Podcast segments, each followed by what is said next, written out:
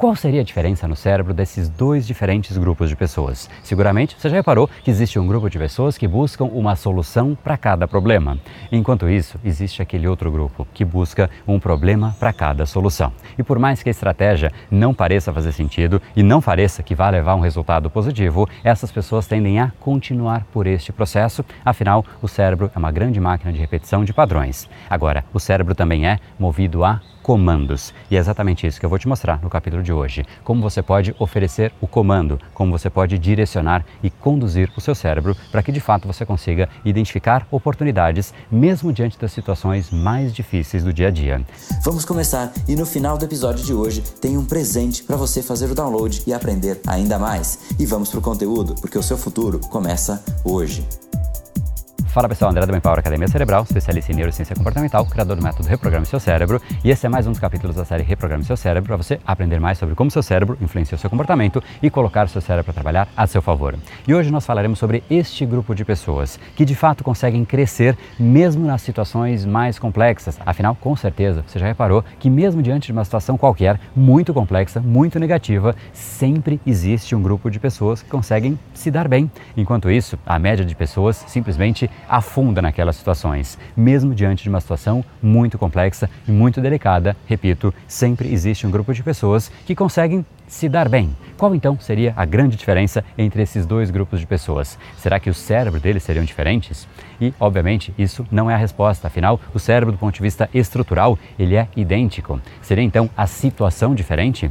E a resposta é não também. Afinal, mesmo diante de uma mesma situação, existe um grupo de pessoas que conseguem sim se sair bem, enquanto aquele outro grupo afunda. Então, se a resposta não está nesses dois pontos, qual é a diferença?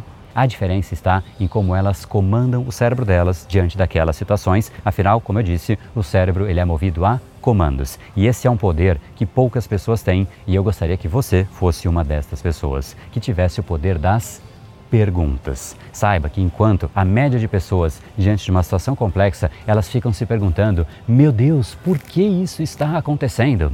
Lembre-se que existe um outro grupo de pessoas que muda a pergunta e eles usam a pergunta como como eu posso fazer para de fato ficar melhor diante desta situação. Pensa comigo, se você se pergunta, meu Deus, por que isso está acontecendo? Quais são as possíveis respostas? Algumas pessoas vão dizer, poxa André, isso está acontecendo no momento hoje porque a humanidade merecia. Ou numa situação mais do dia a dia, poxa, por que eu não fui promovido? Quais são as respostas para isso? Talvez, poxa, por politicagem, porque o mundo é injusto ou porque eu não sou tão competente assim. O fato é que qualquer resposta que comece com a pergunta por quê, ela tende a a tirar a sua energia. Afinal, pense comigo, se algo aconteceu fora do seu controle e te impactou no seu dia a dia, naturalmente, quando você pergunta por que isso aconteceu, a culpa sempre vai estar no outro. O outro é responsável por aquilo e quem coloca a culpa no outro, naturalmente, só sobra uma outra posição, que é a posição de vítima. Se o outro é o responsável, nós então não somos responsáveis, nós somos vítimas, nós somos consequência do que os outros estão fazendo e a nós então só nos resta a lamentação. Nós usamos o nosso cérebro para quê? Para buscar possíveis lamentações. Enquanto isso, existe um outro grupo de pessoas que diante daquela mesma situação não fica se perguntando por que isso aconteceu. Eles dizem o seguinte: OK, isso já aconteceu. Isso é fato. Diante deste fato, como eu posso fazer agora? Como eu posso mudar isso? Como eu posso melhorar? Como eu posso crescer? Como é de fato a palavra que você deveria colocar no começo da sua pergunta. Porque no exato instante que você usa a palavra como na pergunta, o jogo sai dos outros e ele vai para você. Você usa o seu cérebro para que de fato ele busque soluções, ao invés de ficar ali cavocando um problema, algo que de fato já aconteceu e não tem mais jeito. Então, como resolver. Uma pergunta como coloca o seu cérebro para buscar alternativas. Ele não fica remoendo o que já foi, ele simplesmente pensa, dado que isso já aconteceu, como eu resolvo? Como eu cresço. E isso é de fato uma escolha. E eu sugiro fortemente que você escolha agora entre quais desses dois grupos que você vai fazer parte. Aquele grupo que de fato controla a sua vida e sempre ele se pergunta como eu posso fazer diante desta situação, ou aquele outro grupo que fica ali se lamentando, perguntando por que, meu Deus, isso acontece? Por que eu sou assim tão injustiçado? Sabe que em inglês existe uma expressão para isso que se chama locus of control, que de uma forma mais simplificada é como se fosse o seu local de controle controle. Ele pode ser interno ou externo. E as pessoas que têm esse locus de controle interno, ou seja, elas atribuem a elas mesmas a responsabilidade de resolver as coisas, olha que incrível! Elas são as pessoas que resolvem, elas entram em ação e por conta disso elas conseguem crescer mesmo diante das situações complexas, enquanto os outros estão ali se lamentando. Olha só o que essa uma palavrinha pode mudar. Ela muda uma pergunta e a pergunta diferente gera uma resposta diferente. Afinal, obviamente, cada pergunta traz uma resposta. Uma pergunta com o como no começo te coloca em ação. Enquanto isso, uma pergunta errada não te faz agir, tira a sua energia, o que de fato é péssimo. E para que isso fique ainda mais visível, eu queria que você fizesse agora um exercício breve de visualização. Pense comigo, qual é o custo se você simplesmente não fizer nada, não entrar em ação em nenhum momento, afinal, você está sempre se perguntando por que aquilo acontece, perdendo energia, se lamentando o que de fato vai acontecer com a sua vida se você não mudar nada, talvez daqui a cinco anos. Como serão as coisas? Será que a sua saúde estará melhor ou pior? Será que a sua carreira estará melhor ou pior? Será que as suas finanças estarão melhores ou piores?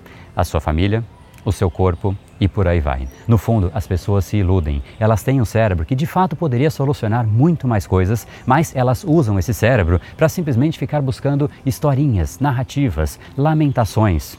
No fundo, nós desejamos muito, mas agir que é bom nós agimos pouco. E o sucesso, ele está muito mais associado ao volume de ação que você aplica do que a qualquer outra variável que você escolha. Os que entenderam isso, eles já estão agindo e vivendo uma vida de plantação. E naturalmente, quanto mais você planta ação, mais você colhe resultados. Enquanto isso, todos os outros são telespectadores. E se de fato você abraçou essa ideia de comandar o seu cérebro para que realmente você entre em ação com mais intensidade e você quer saber como você deixa de lado a preguiça, a procrastinação, a falta de energia, então eu fiz uma aula para te ajudar exatamente nisso. É só você entrar aqui em brainpower.com.br barra ação massiva, que é uma aula online e gratuita sobre como de fato você coloca o seu cérebro no nível de ação massiva, ou seja, comandar o seu cérebro do jeito correto para que você consiga ter muito mais resultados plantando mais ação então você colhe muito mais resultados e saiba, o seu cérebro precisa desse direcionamento. Então, garanta sua vaga aqui em brainpower.com.br barra ação massiva, fechou?